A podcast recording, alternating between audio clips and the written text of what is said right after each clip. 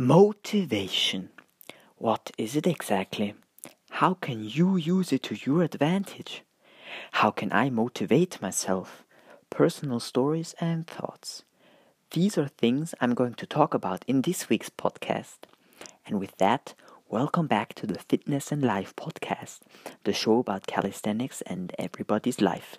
I'm Dominic, and in this episode, we're looking at everything evolving around motivation.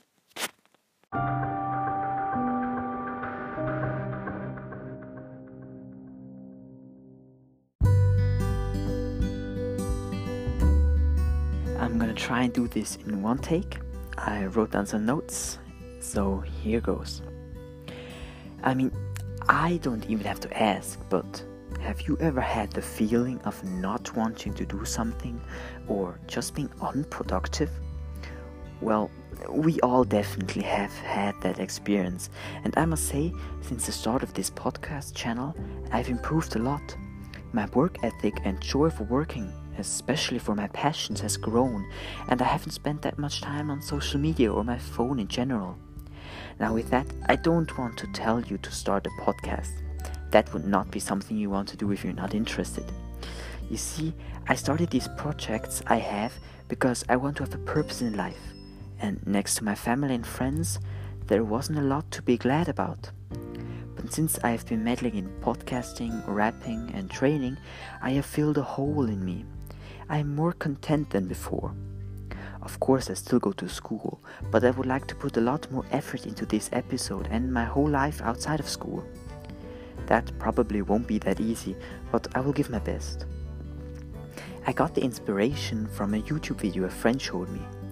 In it, the guy doesn't use his social media apps for 30 days, and I thought it was really inspiring. He talked about all these good improvements to his life, and that got me thinking. He can't be the only one to experience these transitions in his life. I mean, what does social media tell us? Either things we don't need or want to know, or that there are people who can do things better than us. I mean, it is entertaining, but the least amount of content helps you learn things. Of course, this doesn't apply to everything.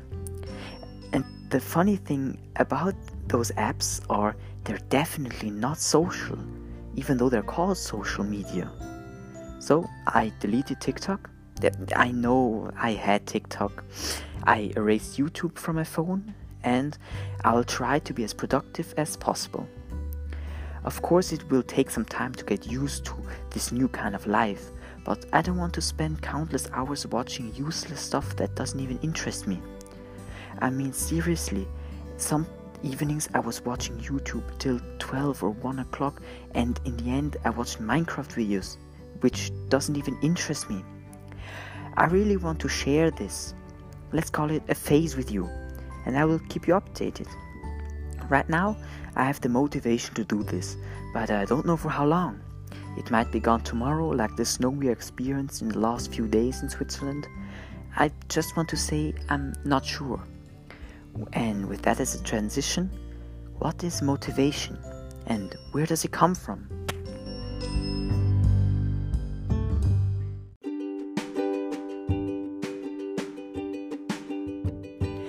I'm going to steal a very fitting description from the internet because it just fits perfectly.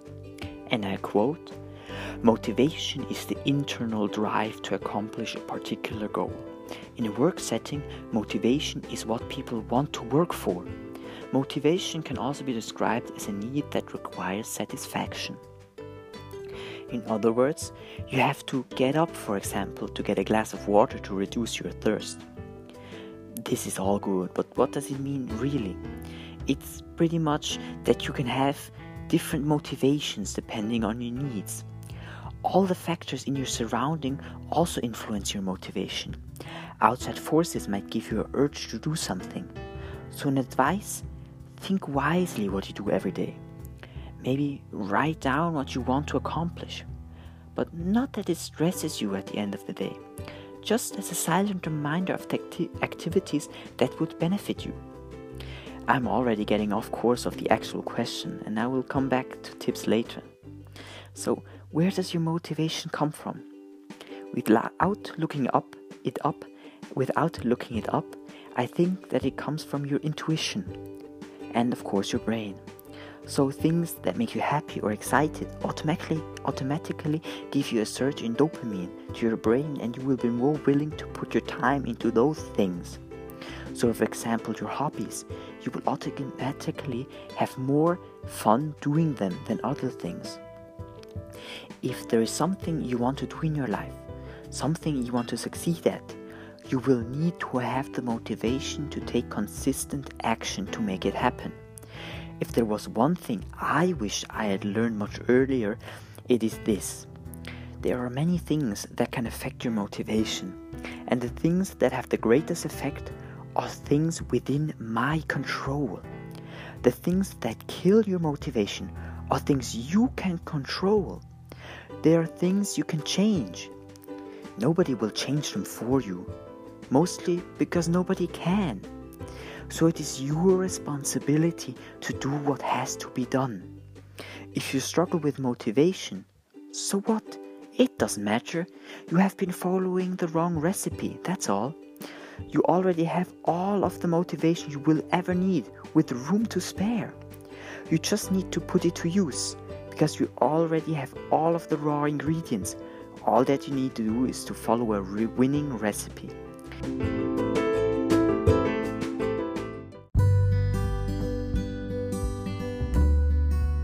It all depends on how much work you put in it to it. Going to school doesn't really show this. I mean, everyone is creative, but school tells us to learn for our marks and study so we have a chance in life. In my opinion, that's the wrong choice. While it is good to know a lot of things, you should really follow your passions, and that what makes your everyday things fun and exhilarating. Nobody really likes going to school, and I get it. School just isn't the same as playing soccer or writing stories or listening to music. Now, I don't want to say drop out of school and follow your passion, but maybe prioritize and spend less time doing things that don't help. Nobody will look at your marks later, so just think about the possibility. You have this creative thing in you. And that's what I've been doing. Concentrating a lot in each lesson only gives you a big advantage and you won't have to do that much at home. So, the biggest change in my life has been that instead of picking up my phone, I read a book or looked at some papers from school. Sometimes I'm still ashamed of how much I was using my phone. Even until midnight or even later, just scrolling through YouTube. I knew that it wasn't good and it didn't help but I couldn't motivate myself to change until I started training. It gave me something to do that wasn't school and it I found it really fun and it took my whole concentration and my phone always got pushed to the second spot. Of course it wasn't perfect and for instance in our lockdown I kind of fell back into those bad habits. Luckily I caught the edge of that abyss and got out. I, I swerved again off topic, but that's all the reason for this podcast to share personal stories and combine it with training. I really like talking about these things, even though they take a lot of time to write things down and think about topics to talk about. And I hope I will keep it up. In my opinion, so another topic, in my opinion, I think you have to have to be ambitious. Ambition is what propels you forward, and everybody has it. You just have to find it where where it is.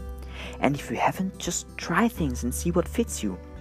For me, I tried a lot of different things and I think I found out what really interests me and what gives me this special feeling. For example, I played soccer for 7 years and found out it wasn't my thing. And you could say that it was a waste of time for me, but I, and I thought of it the same way at the beginning.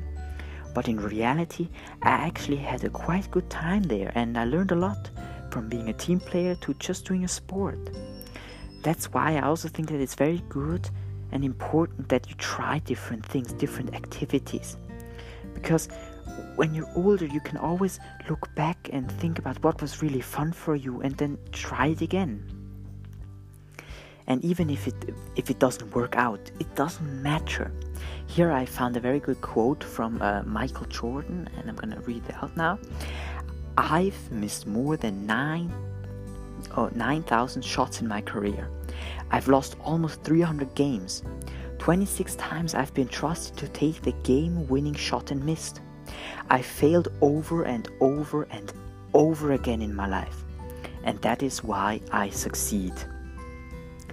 This quote, in my opinion, shows, and it, it's really a strong quote, but it shows us that making mistakes isn't bad.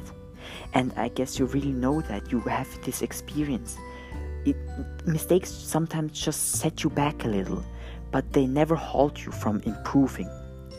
See this, if you're listen, listening to this, as a sign to do exactly what you want to do and not what you have to do. Listen to your heart and try it out. Never give up, and I know you can do it.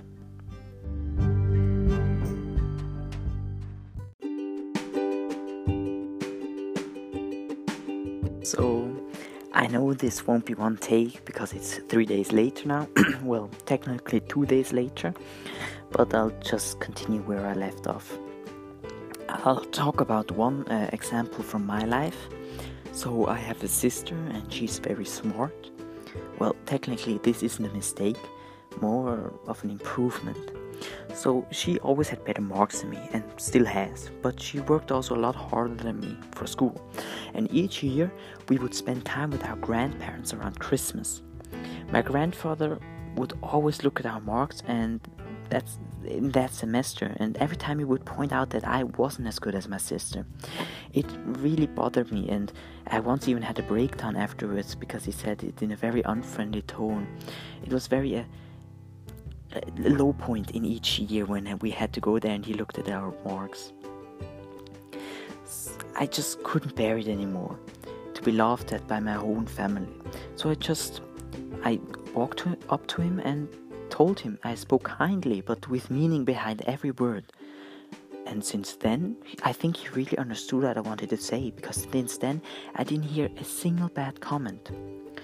With this, I just want to say that you can really change the course of your life if you really want to. And now, quickly back to motivation, especially how can you get motivated? I never used some kind of magic trick for anything. For me, it helps to schedule things, to write down what has to be done and what I want to do, then go on from there. If I want to finish a podcast, I will set myself a certain amount of time to complete it. I have another quote here The work of top creatives isn't dependent upon motivating or inspiration, but rather it follows a consistent pattern and routine. I mean, do you think these episodes originate on one day? Well, no, of course not if I ask like this. I invest a lot more time into them, especially I will try from now on.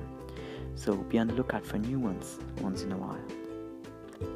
No, but I mean, this quote just tells us that consistency is key.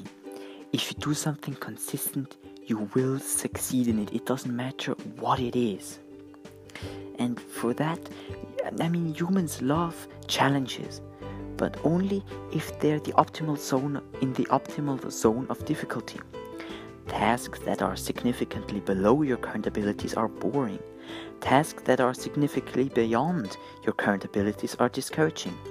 But tasks that are right on the border of success and failure are incredibly motivating to our human brains. We want nothing more than to master a skill just beyond our current horizon. This pretty much means that if you keep your challenge challenges n- not too hard and not too easy, you will find this motivation. I mean, I see this with my podcast. I mean, it's hard. I never really talk a lot in English, and I'm not really that good, but I really like talking about things. So it gives me like this this feeling that I I want to learn how to do it. And that's why I guess it's motivating to write this. So just as a recap what you can do for your motivation, write it down and be consistent and pick things that aren't too difficult and not too easy.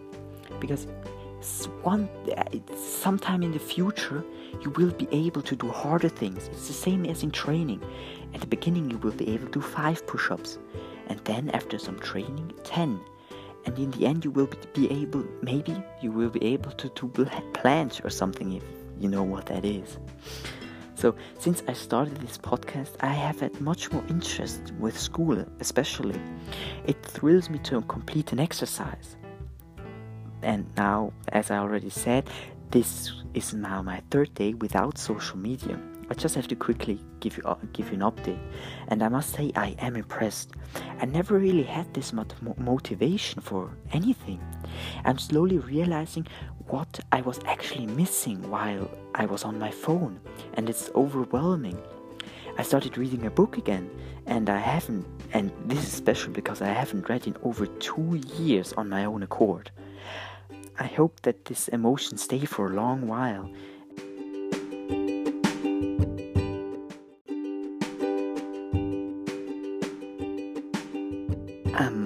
quite sure what to talk about anymore because somehow reading through motivational guides and the like isn't really interesting for me.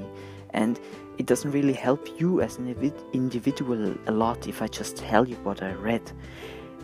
I I now now while I'm writing this and telling you about this, I really see my problem.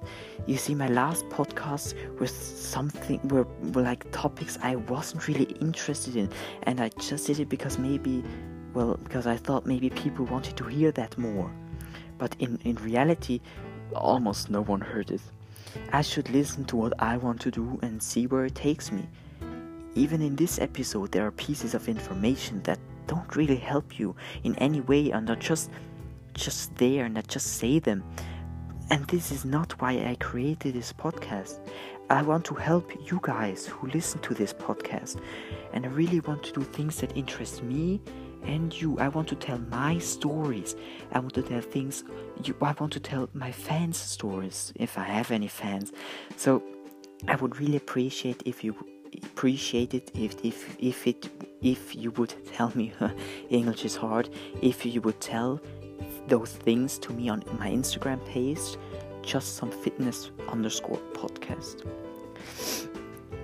And before I finish up, even though this podcast didn't really have much to do with motivation, and I really, I really am sorry that I'm going to call this podcast something about motivation, and I really didn't talk a lot about it. I want to tell one more thing. So, this is really, really important for me. So, friends are something you need to cherish. Never lose them. And if that happens, don't be sad or angry. It's for the best, and you will be happier, happier if you can let go. Better people will definitely find you. And with that, it will be the end of this week's episode. It's a little longer one, but I think I can do it even better next time. And again, I have to apologize that this week's episode wasn't too much about the actual topic. I still hope you enjoyed it, and till next time, thank you for listening.